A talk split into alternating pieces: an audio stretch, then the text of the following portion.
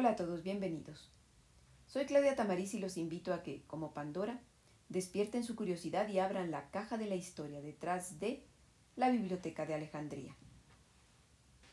En la ciudad de Alejandría, en Egipto, entre los siglos IV y III a.C., nació un centro cultural griego que conjuntó a artistas, literatos y científicos para la producción de conocimiento que, desde este centro, irradió hacia el resto del mundo helenístico, dando prestigio a sus patrocinadores, los miembros de la dinastía tolemaica, los gobernantes del país del Nilo.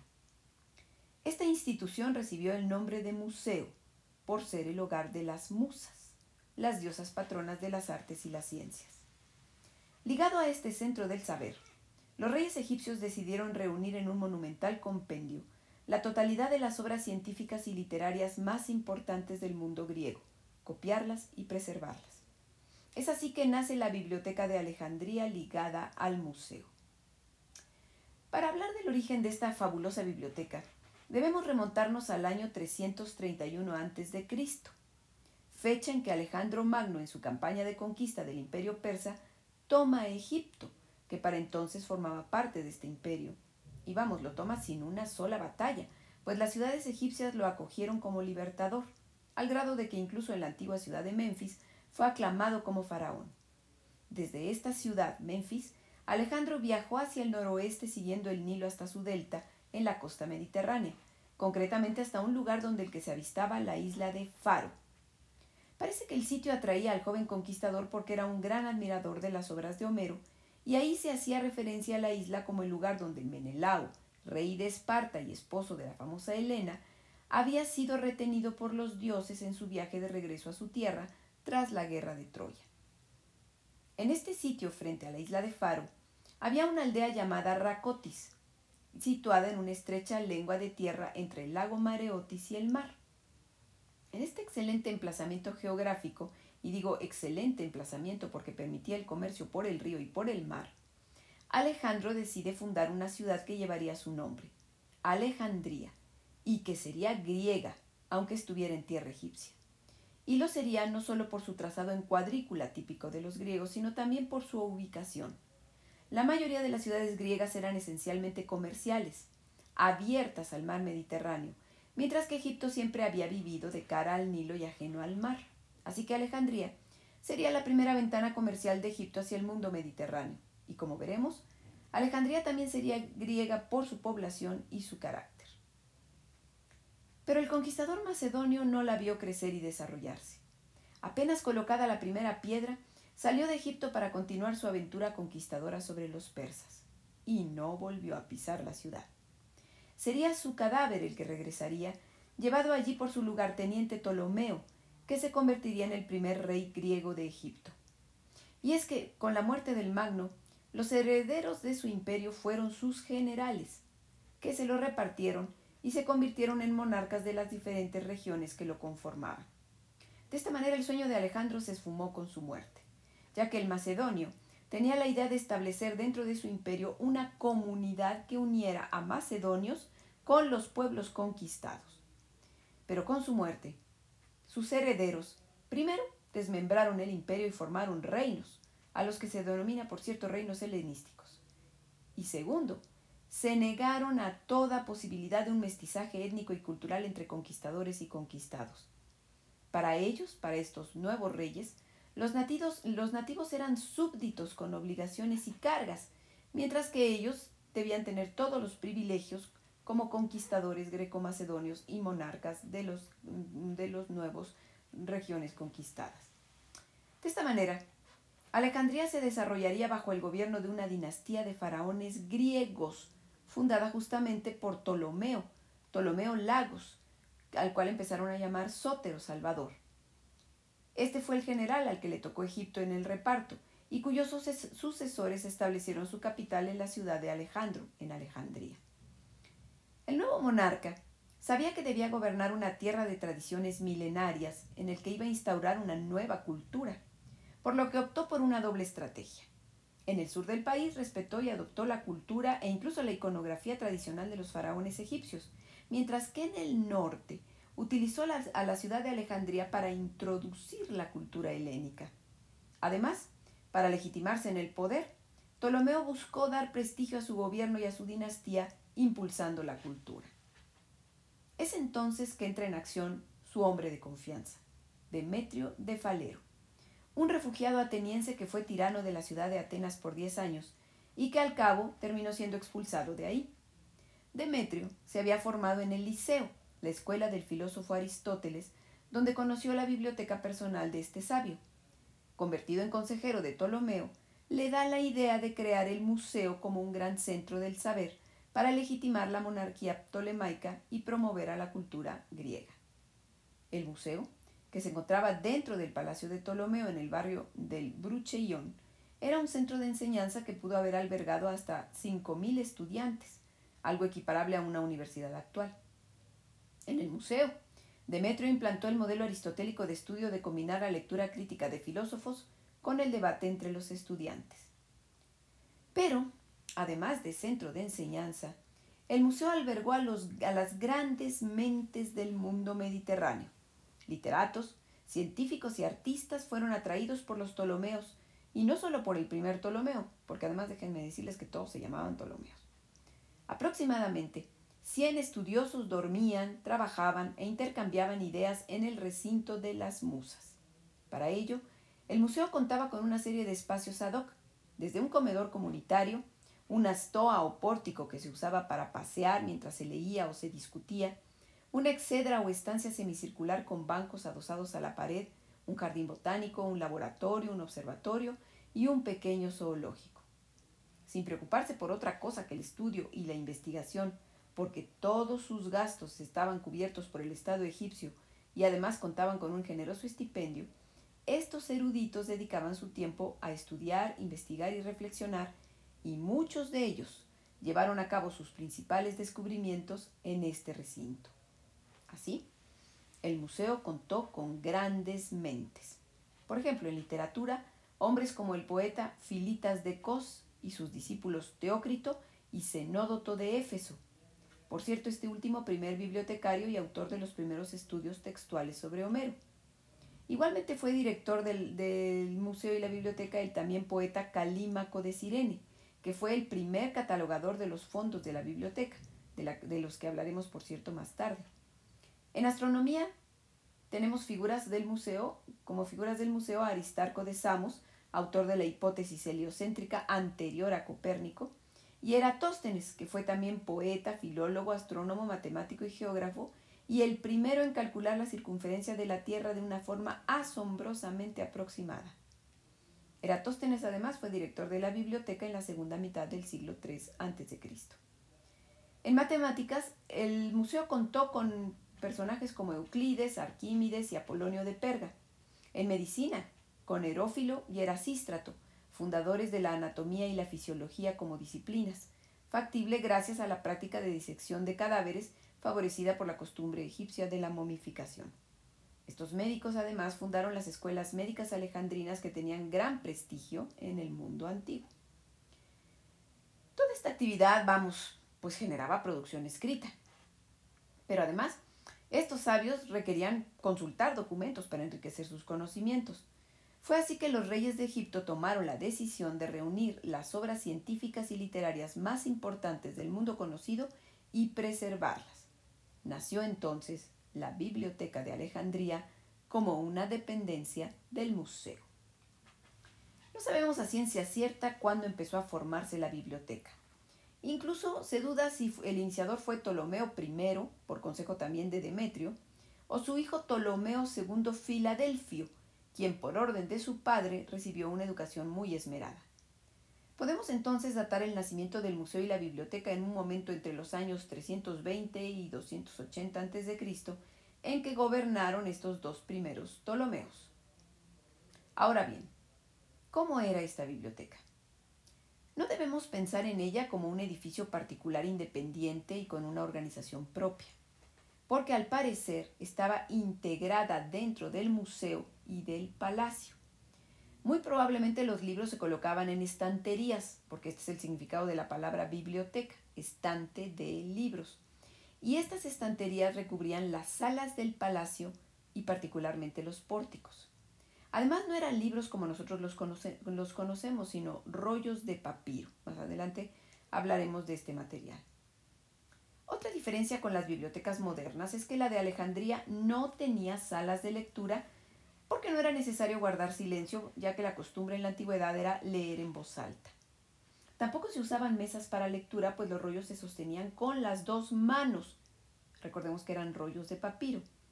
Pues se sostenían con las dos manos y a medida que se iba leyendo cada columna del texto, con una mano se enrollaba lo leído y con la otra se desenrollaba el otro lado para dejar ver la columna siguiente. El desarrollo del museo y la biblioteca fue tal que pronto se hizo necesario ampliar esta última. Con Ptolomeo III Evergetes se concluyó una segunda biblioteca alejandrina en el templo del Serapeion, fundado por Ptolomeo I para dar culto a Serapis. Este era un dios sincrético greco-egipcio, creado para evitar tensiones entre la población egipcia local y los conquistadores griegos. En este templo trabajaban teólogos y sacerdotes, versados tanto en las enseñanzas místicas egipcias como conocedores de algunos saberes griegos, como la astronomía, y en pseudociencias como la adivinación. A la biblioteca del Serapeion, llamada Biblioteca Hija, se trasladaron parte de los fondos de la principal, aunque parece ser que se trataba de copias, no de originales. Además, esta biblioteca no estaba restringida para eruditos, sino que era de uso público para todo aquel amante de la lectura. En tiempos de Calímaco como bibliotecario, entre el 260 y el 240 a.C., esta biblioteca hija albergaba 42.800 libros. Y vamos ahora a hablar de cuántos ejemplares o cuántos volúmenes tenía la biblioteca de Alejandría. Evidentemente esta reunió una enorme cantidad de libros. Se dice que Ptolomeo I se había establecido la meta de conseguir 500.000 libros y por ello cada cierto tiempo pasaba revista a la colección como lo hacía con sus tropas. En tiempos del bibliotecario Calímaco en el siglo III antes de Cristo se llegó a 490.000 y en época de Julio César había 700.000 volúmenes. Sin embargo, hay que interpretar correctamente este número, pues con volúmenes se habla de rollos de papiro y cada uno de estos rollos equivalía a 64 páginas actuales. Incluso hay autores que opinan que para hacerlos manejables debían equivaler a 20 páginas. O sea que se requerían muchos rollos para completar un solo libro. Además de las obras más importantes había copias, por lo que más bien habría que pensar en un fondo de unas 12.500 obras distintas.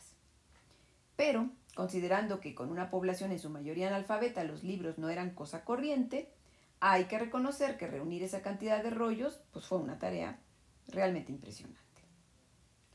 Para conservar y administrar una colección de ese tamaño, hacía falta un personal abundante de copistas, restauradores y bibliotecarios. ¿Por qué copistas? Pensemos que en ese entonces los libros se difundían con copias hechas a mano, por lo que los copistas eran imprescindibles. Estos trabajaban, como dijimos, sobre papiro, un material que se hacía a partir de una planta acuática también llamada papiro, abundante en el Nilo. Se sacaban laminillas de la médula del tallo de esta planta y se prensaban entrelazadas como un petate sobre una superficie plana. Las hojas resultantes, que en latín se dice paginae, se unían para formar un rollo, que en griego se denominaba tomos y en latín volumen. Sobre estos rollos se plasmaba el texto. Para hacerlo, los copistas usaban un cálamo y una tinta de carboncillo mezclado con goma y trabajaban colocando la hoja sobre las rodillas, ya que no había pupitres. Parece que otra persona les dictaba. La postura, como podrán ver, era incomodísima. El trabajo de copia en la biblioteca hizo necesario desarrollar la gramática. Será Aristófanes de Bizancio, uno de los directores, quien invente la acentuación y la puntuación, pues antes los textos se copiaban sin separar las palabras ni las frases.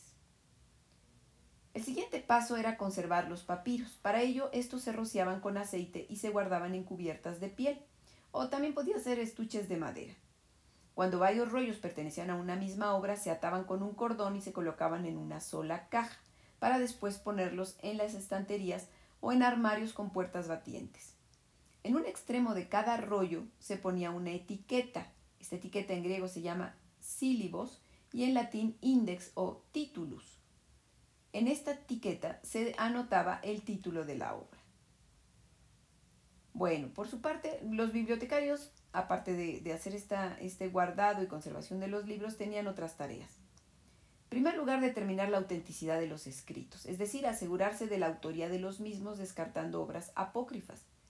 Pero también establecer la calidad de los manuscritos, o sea, adquirir los textos de mayor calidad de los mejores autores. Debían además hacer una edición crítica de los textos que fuera lo más ajustada posible al original y a veces completarla con comentarios e introducciones y en ocasiones agregar estudios métricos, léxicos o gramaticales. Una vez completado este trabajo, se dividían las obras en rollos según su contenido y extensión y se reunían las obras de los diferentes autores por géneros literarios. Entonces se elaboraban catálogos y cronologías. La elaboración de catálogos fue muy importante y de hecho los directores de la Biblioteca de Alejandría sentaron las bases de la catalogación, esto es, del arte de clasificar los libros para su fácil localización. Al principio la clasificación se basaba en dividirlos por materias, como lo estaba la Biblioteca de Aristóteles, pero pronto esto resultó insuficiente. Esta primera clasificación la llevó a cabo el primer director de la biblioteca, Zenódoto de Éfeso, pero para cuando tomaron la biblioteca otros directores como Aristófanes de Bizancio y Aristarco de Samotracia, el número abrumador de volúmenes requirió otra técnica que la de Zenódoto. Así que a estos directores se les ocurrió hacer una selección de las mejores obras por género y ponerlas en una lista para que los estudiosos tuvieran rápido acceso a estas, o al menos para que tuvieran que consultarlas o pudieran consultar las mejores de cada autor. La existencia de estas listas permitió que en la Edad Media los copistas se guiaran por ellas para dar prioridad a las obras que había que conservar. Gracias a ello estas obras llegaron hasta nosotros. Pero bueno, a quien se debe el catálogo más completo de los libros de la biblioteca es a Calímaco de Sirene, del que ya hemos hablado.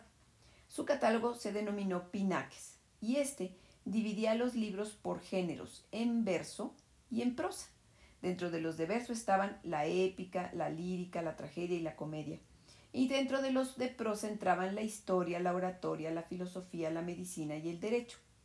Cada uno de estos grupos tenía a su vez subdivisiones y al final había una sección para obras de difícil clasificación, por ejemplo libros de cocina. También establecía una lista de autores por cada materia, ordenados alfabéticamente, y que incluía las obras de cada autor con la cita de la primera línea de cada una de ellas y el número de volúmenes que ocupaba cada libro. Esta lista de autores se acompañaba por una breve biografía de los mismos. Ahora bien, ¿cómo lograron los monarcas egipcios de origen griego reunir tal cantidad de volúmenes? Bueno, para conseguirlo, la dinastía tolemaica se lanzó a una auténtica cacería de libros por todo el mundo helénico. Por un lado, Ptolomeo I escribió cartas a numerosos príncipes para pedirles que le enviaran todas las obras con las que contaran, fueran en verso, en prosa y del tema que fuera, para copiarlas. Por otro lado, todo barco que arribara al puerto de Alejandría tenía la obligación de entregar cualquier libro que llevara a bordo. El manuscrito era copiado y la ciudad se quedaba con el original, entregando la copia a su propietario, o una práctica muy deshonesta. Esta deshonesta práctica de quedarse con los originales de las obras se repitió en tiempos de Ptolomeo Vergetes. Este pidió prestadas a la ciudad de Atenas las tragedias originales de Sófocles, de Esquilo y de Eurípides. La ciudad de, Atenas accedió siempre y cuando eh, Alejandría entregara 15 talentos de plata, el equivalente a 400 kilogramos de plata, como garantía de que devolverían los manuscritos. Pero el monarca egipcio le envió las copias y conservó los originales sin importarle perder el depósito. Bueno, era tal el afán por perseguir libros, eh, libros por todo el mundo helénico, que obviamente se prestó pues a, que aparecieran delincuentes y gente que tratara de engañar a los, a los bibliotecarios porque pues como se corrió la voz de que Egipto no reparaba en gastos para conseguirlos, pues los contrabandistas y los falsificadores de obras raras o difíciles de conseguir, pues estuvieron a la orden del día. Estos señores incluso llegaron a trucar los rollos para hacerlos parecer viejos. No falta. A los organizadores de la biblioteca les interesaba principalmente las obras griegas, pero vamos, también recibían manuscritos de otras civilizaciones, eso sí, estos debían traducirse al griego sin excepción. Tal fue el caso de los cinco libros de la Torá, que se tradujeron del hebreo con el nombre del Pentateuco, en época de Ptolomeo II Filadelfio. Para ello se dice que 72 sabios judíos, seis por cada tribu de Israel, se reunieron en la isla de Faro frente a las costas de Alejandría para realizar la labor de traducción. Estos hicieron el trabajo cada uno en solitario y el resultado final fue coincidente. Por supuesto se dijo que esto se debía a que habían sido inspirados por Dios. Por, e, la reunión de estos 72 eh, sabios judíos es que se llamó a esta Biblia eh, traducida al griego la Biblia de los 70. Hay testimonios de que el caso de esta Biblia no fue aislado, sino que también hubo copias de otros textos extranjeros, como los textos de Zoroastro y los védicos de la India. Incluso en el siglo III a.C., el sacerdote egipcio Manetón compiló en griego una historia de Egipto. Bueno, pero desgraciadamente la actividad de los sabios del museo y de la biblioteca estaban, estaba expensas de las circunstancias políticas del reino.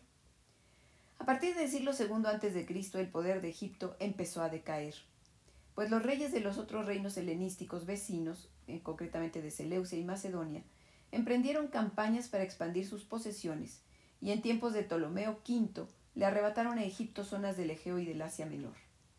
Aparentemente, estas circunstancias no afectaron los trabajos de la biblioteca que continuaron con la directriz de brillantes mentes como Aristófanes de Bizancio y Aristarco de Samotracia pero era el principio del fin. Al poco tiempo hubo problemas internos en Egipto que sí afectaron a la biblioteca, concretamente una lucha por la corona entre Ptolomeo VI y Ptolomeo VIII. En ella, los alejandrinos tomaron partido por el primero, Ptolomeo VI, pero este resultó vencido. Así que sube Ptolomeo VIII al poder y en el momento en que lo hace, en 124 a.C., empezó a tomar represalias contra los habitantes de la ciudad de Alejandría que no le habían apoyado y algunos de ellos eran de los intelectuales del museo, así que estos tuvieron que huir de Alejandría. Como consecuencia de la decadencia, la biblioteca empezó entonces a perder su primacía intelectual, que pasó a otras áreas, como Pérgamo. Por cierto, Pérgamo tuvo la única biblioteca capaz de hacerle sombra a la de Alejandría, y permítanme hablar un poco de esta biblioteca. Fue creada en el siglo V a.C. por Eumenes II, rey también de una dinastía griega fundada por otro militar de Alejandro Magno, la dinastía de los Atálidas, quienes, por cierto, también buscaban, como los Ptolomeos, darse su bañito de prestigio cultural con la biblioteca. Igualmente, como los Ptolomeos atrajeron a su corte y a la biblioteca destacados sabios, tal fue el caso de Crates de Malos, el creador del primer globo terráqueo esférico, e incluso trataron de robarle cerebros a la Biblioteca de Alejandría y al museo, como el mismísimo director de la biblioteca Aristófanes de Bizancio, que estuvo a punto de marchar a Pérgamo, aunque Ptolomeo V lo impidió. Se dice que incluso Alejandría, era, era tal la, la competencia entre Alejandría y Pérgamo y las bibliotecas de estos, que Alejandría trató de boicotear a Pérgamo dejando de exportarle papiro porque pues Egipto era el, productor de, este, de este material, pero que los copistas de la biblioteca de Pérgamo resolvieron el problema empezando a escribir sobre piel fina, una piel fina que después se llamaría pergamino por ser creada en la ciudad de Pérgamo. Sin embargo, los historiadores ponen en duda esta versión. Parece que la opción del pergamino nació porque el material resultaba más barato y se conocía desde el 1500 a.C. En fin, lo importante es que llegó un momento en que la decadencia del Egipto tolemaico benefició a Pérgamo y a su biblioteca. Siguiendo ya con la historia de la biblioteca de Alejandría, tras los problemas políticos y el ascenso al poder de, Ptolomeo VIII, se impuso un militar de escasa relevancia como director de ella. Pero esto no, tuvo, pero esto no detuvo sus actividades que continuaron incluso tras la conquista romana de Egipto en 30 a.C. Aquí, sí tenemos que hablar mm, de lo que menciona el historiador Plutarco, que dice que en este periodo, cuando los romanos ya conquistan lo que es Egipto, la biblioteca sufrió un terrible incendio y esto sucedió durante la Guerra Alejandrina, sucedida entre 48 y 47 a.C., en la que Julio César, apoyando la sucesión de Cleopatra, se enfrentó al hermano de ésta, y en el curso de la contienda mandó quemar sus naves que estaban ancladas en el puerto de la ciudad para que no cayeran en poder del enemigo. El incendio se propagó y, según Plutarco, alcanzó la biblioteca. De acuerdo a lo que dice Séneca, se quemaron 400.000 rollos. Para Plutarco, ardió toda la biblioteca. Hoy en día esta versión tiene poca credibilidad, pues nadie más la menciona, ni siquiera César en su obra Historia de la Guerra Civil, ni Cicerón, que fue contemporáneo de los hechos, ni Estrabón, que habla de la ciudad y su biblioteca en su obra Geografía. Además, la biblioteca no estaba tan cerca del puerto. Así que lo, que dicen los historiadores es que si se quemó algo, seguramente fue un almacén de rollos de papiro, tal vez en blanco, que eran para exportación. Con la invasión romana, serían los césares quienes continuaran el financiamiento de la biblioteca y el nombramiento de sus directores. Para entonces hubo algunos cambios. El primero de ellos fue que la colección se dividió en dos grandes bloques, el griego y el romano. El segundo, que los rollos de papiro fueron siendo sustituidos por libros escritos sobre pergamino, fíjense. Terminaron adoptando el material de su gran rival, la biblioteca de Pérgamo. Y estos pergaminos, por cierto, se, guardaban en grandes baúles de madera llamados armarios. Estos, estos libros de pergaminos son de hecho los que después se usarían hasta pues, durante toda la Edad Media. Y finalmente la, el último, la última novedad que, que se dio en esa época es que la biblioteca se abrió al público. Así pues, con el dominio de Roma, Alejandría continuó siendo un importante centro de estudios donde participaron personajes de la talla del geógrafo Estrabón o del médico Celso. Pero los problemas políticos regresaron y hubo revueltas en Alejandría con el emperador romano Calígula que dañaron colecciones de la biblioteca. Luego el emperador Caracalla dejó de financiar al museo y expulsó a los investigadores extranjeros. Esto pues fue un golpe muy duro. En las últimas décadas del siglo III, otra guerra dañó las colecciones. Más tarde, Diocleciano mandó quemar los libros de alquimia y metalurgia. Recordemos que la alquimia era el arte de eh, transformar, o la búsqueda más bien, de transformar, de transformar cualquier metal en oro. Y parece que Diocleciano estaba temeroso de que, de que alguien llegase a descubrir cuál era el secreto para esta transformación y de esa manera se disparara la inflación. Así que para evitarlo, pues prefirió quemar los libros de alquimia y metalurgia de la biblioteca. Pero lo peor llegaría con el emperador Teodosio a finales del siglo IV. Recordemos que este emperador declaró a la religión cristiana como religión de Estado y con ello empezaron las disputas entre los cristianos y los miembros de la antigua religión romana, los llamados paganos. Eh, dentro de este marco de, estas disputas entre unos y otros, el patriarca de Alejandría, es decir, el máximo eh, representante de la iglesia cristiana en Alejandría, demolió el Serapeo, que era pues un templo pagano, porque era el templo a Serapis, recordemos, pero este templo contenía la biblioteca hija, así que la demolió junto con el, con el Serapeo. Poco después, el sucesor de este patriarca, eh, cuyo nombre era Cirilo, asusó a una muchedumbre para que linchara a la matemática Hipatia, la última científica relevante del Museo de Alejandría e hija del último director conocido del mismo. Después de aquello, ya no se tiene información de que el museo y la biblioteca continuaran funcionando. Parece que este fue su fin. Sin embargo, existe una versión que dice que el final de la biblioteca se debió a los conquistadores musulmanes. Al menos esa es la versión del escritor árabe Ibn al-Kifti del siglo XIII. De acuerdo con este señor, la biblioteca no murió con las revueltas y el saqueo de los cristianos del siglo IV, sino que en el siglo VII los árabes requisaron los manuscritos. Y cuando un sacerdote copto llamado Juan Gramático le pidió permiso al general árabe Amur, que tenía eh, eh, a su cargo estos manuscritos, que le permitiera consultar algunos de ellos, eh, el general le, pidió, consultó al califa Omar, el máximo líder religioso y político de los árabes, para, le, le consultó qué debía hacer con ellos, a lo que éste contestó, que si esos libros decían lo mismo que el Corán, era inútil conservarlos porque se repetían y si lo contradecían, entonces debían ser destruidos. Así, por orden de este califa, los libros de la Biblioteca de Alejandría sirvieron durante seis meses de combustible para calentar los baños públicos de la ciudad. Pero a esta versión nadie le da crédito. Entre las incoherencias de la misma está el hecho de que Juan Gramático y Amur no coincidieron en el tiempo. El primero murió un siglo antes que el general. En realidad, la Biblioteca de Alejandría encontró su fin debido a la inestabilidad política, a la falta de recursos y a la dejadez. Pero la visión de estos gobernantes y sabios de Alejandría trascendió su tiempo y su legado ha llegado hasta nuestros días. El trabajo de los bibliotecarios hizo surgir disciplinas como la gramática o la catalogación, y la increíble labor de compilar en un solo lugar toda la producción escrita del saber del mundo griego inspiró la creación de las primeras bibliotecas nacionales como la British Library, la Biblioteca del Congreso de los Estados Unidos o la Biblioteca Nacional Francesa.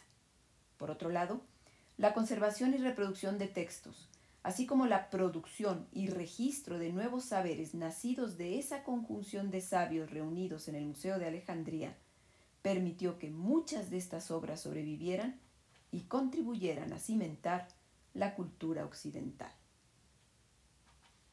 Si les gustó este podcast, síganme en mis redes sociales como La Caja de Pandora Historia. Gracias.